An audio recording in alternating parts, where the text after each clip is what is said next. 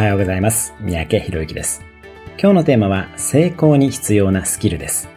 成功のために必要なスキルは何でしょうか？職業的な能力や知識は実は10%程度しか過ぎません。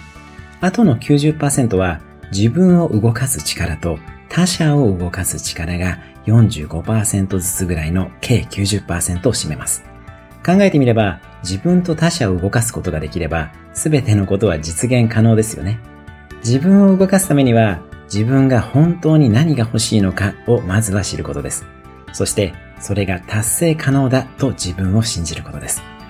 他者を動かすのも基本的には同じです。